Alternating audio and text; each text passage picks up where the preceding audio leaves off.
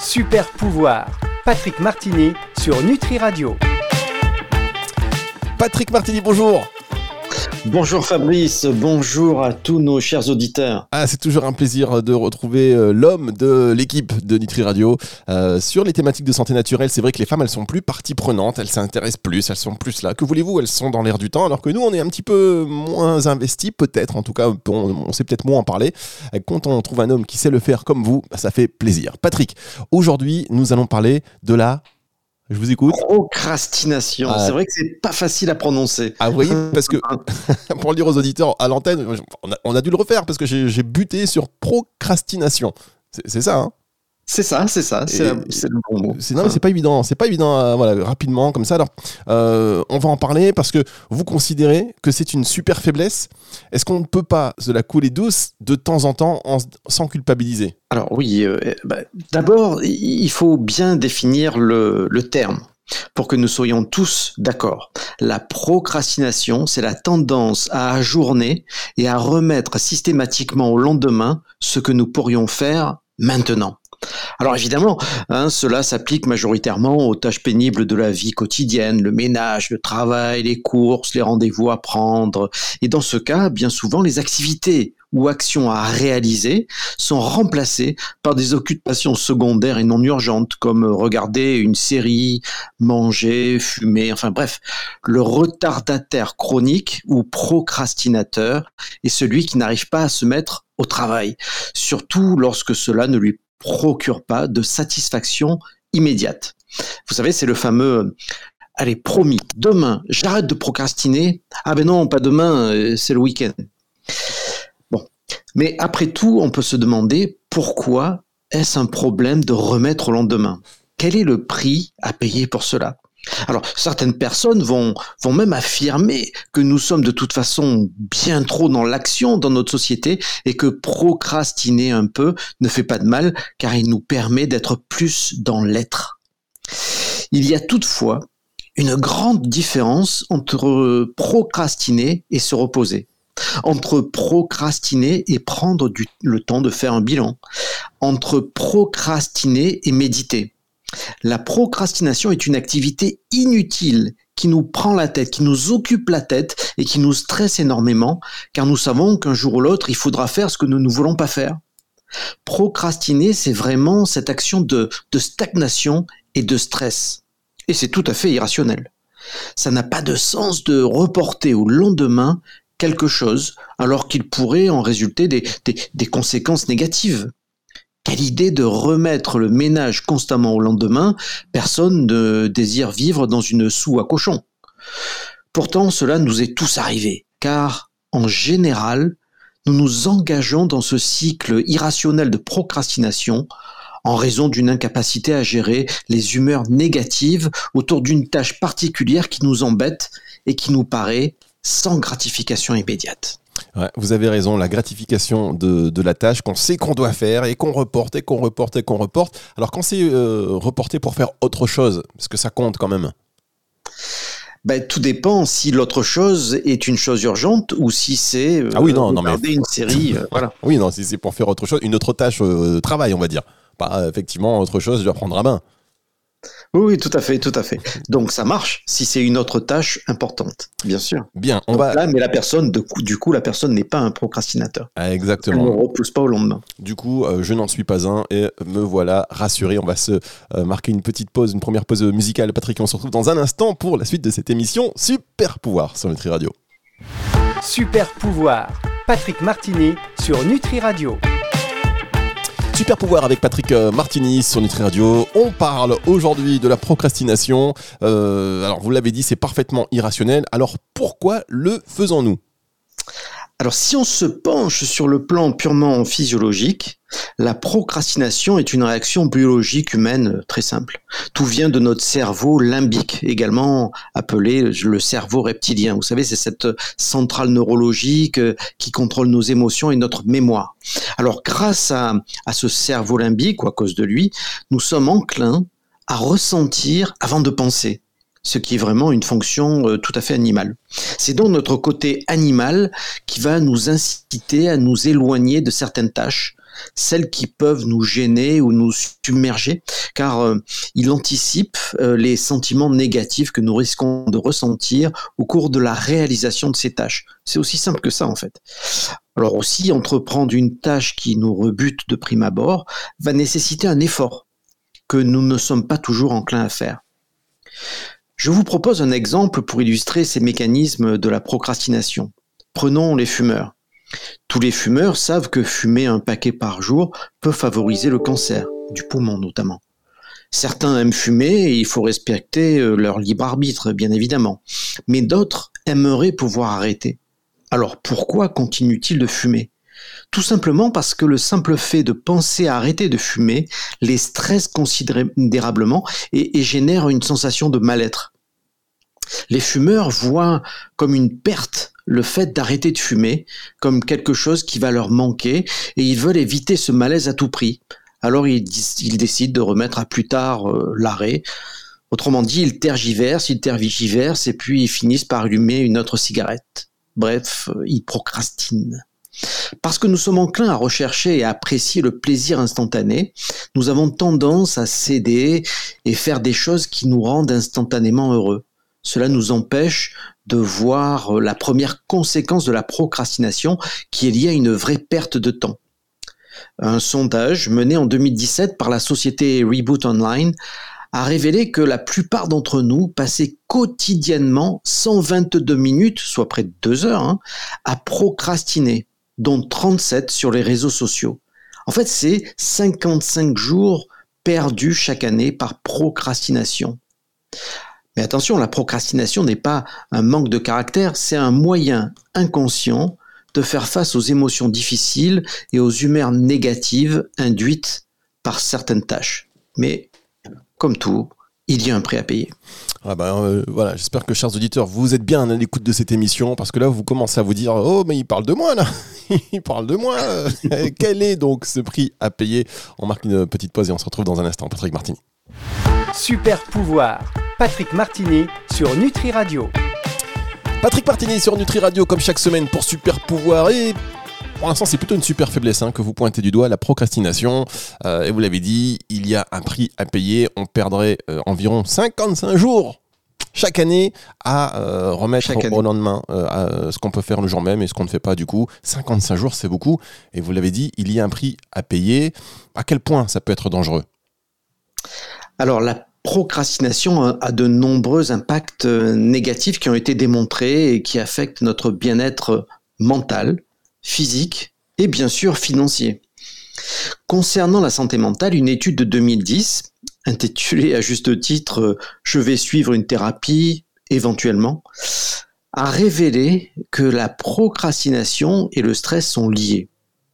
En effet, l'étude démontre qu'une procrastination élevée est liée à une mauvaise santé mentale. Les procrastineurs ont abandonné les bons comportements de santé mentale, comme par exemple prendre régulièrement du temps pour se détendre et se remettre du stress.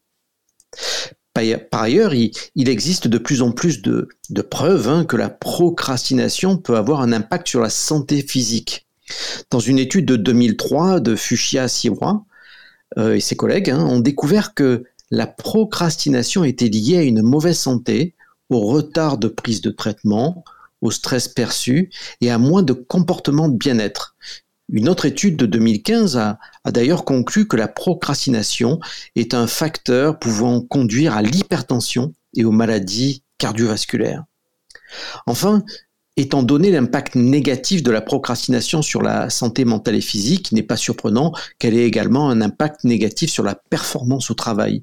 Les gens qui tergiversent ont tendance à gagner moins, à passer des périodes plus courtes dans un emploi donné et à occuper des emplois à valeur intrinsèque, on va dire, inférieure. Une étude d'ailleurs de 2016 a révélé que la procrastination est également plus fréquente chez les personnes au chômage, ce qui peut suggérer que la procrastination conduit souvent au chômage. Cependant, euh, la procrastination n'est pas seulement quelque chose qui a été vu comme augmentant la possibilité ou la probabilité de quitter un poste actuel ou d'être au chômage. Au moins une autre étude, hein, une étude a révélé que le, le verrouillage de l'emploi, c'est-à-dire le fait de ne pas pouvoir quitter librement un emploi pour différentes raisons peut également être lié à la procrastination. Donc sur une note, euh, d'ailleurs sur une note connexe, la procrastination est également souvent liée à une mauvaise prise de décision financière. Et puis globalement, pensez-vous vraiment qu'il soit possible de développer des super pouvoirs en remettant tout au lendemain? Oui, ça c'est vrai que c'est un, peu, euh, un peu compliqué. Et puis, vous l'avez dit, euh, la procrastination elle est plus, plus fréquente chez les personnes au chômage. Alors on pourrait se dire, oui, mais c'est normal, je suis au chômage, euh, voilà. Mais non, en fait, quand on est au chômage, il y a plein de choses à faire, à ne pas remettre en main, justement pour retrouver de l'emploi, pour retrouver plein de choses. Donc il ne faut pas confondre effectivement le manque d'activité avec, avec la procrastination. Exactement, exactement. Et c'est vraiment cette tergiversation et cette, cette occupation mentale euh, et ce stress qui font que c'est du temps perdu en fait. Ben oui, parce que quand on, en plus quand on, on, est dans la procrastination, euh, même si on regarde une série, même si on ne le fait pas, on stresse et ce stress il est présent en nous et il nous mange et il nous mange et il nous mange et donc le prix à payer, vous l'avez dit, il est souvent euh, ben, bien trop cher, bien trop élevé. Donc on, on, va revenir dans un instant pour les solutions parce que évidemment on soulève un problème, mais Patrick vous arrivez comme ça avec la main gauche, avec la solution et ce sera dans un instant sur Nutri Radio. Super pouvoir Patrick Martini sur Nutri Radio. Ah, aujourd'hui, euh, vous mettez un petit peu le bourdon, hein, Patrick, là.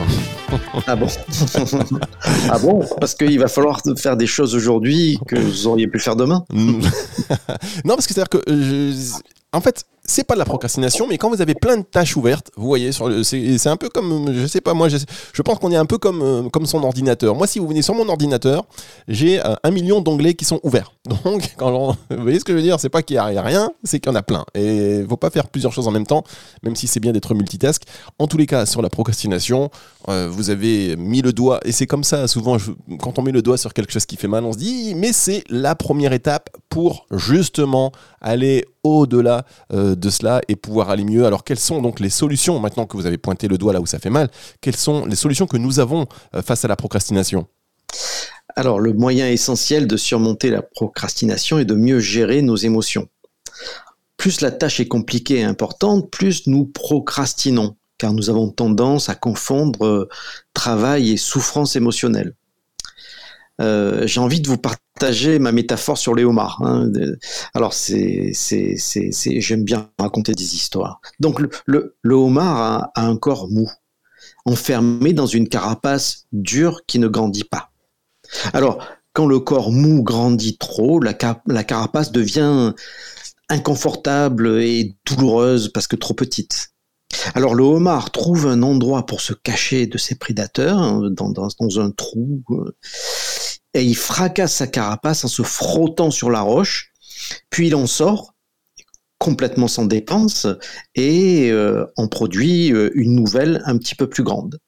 Généralement, le homard, quand il fait sa mue, il grandit de 20 à 30% Tout au long de sa croissance, le courageux homard va répéter ce processus. Ainsi, le stress et l'inconfort sont des stimuli qui permettent au homard de grandir.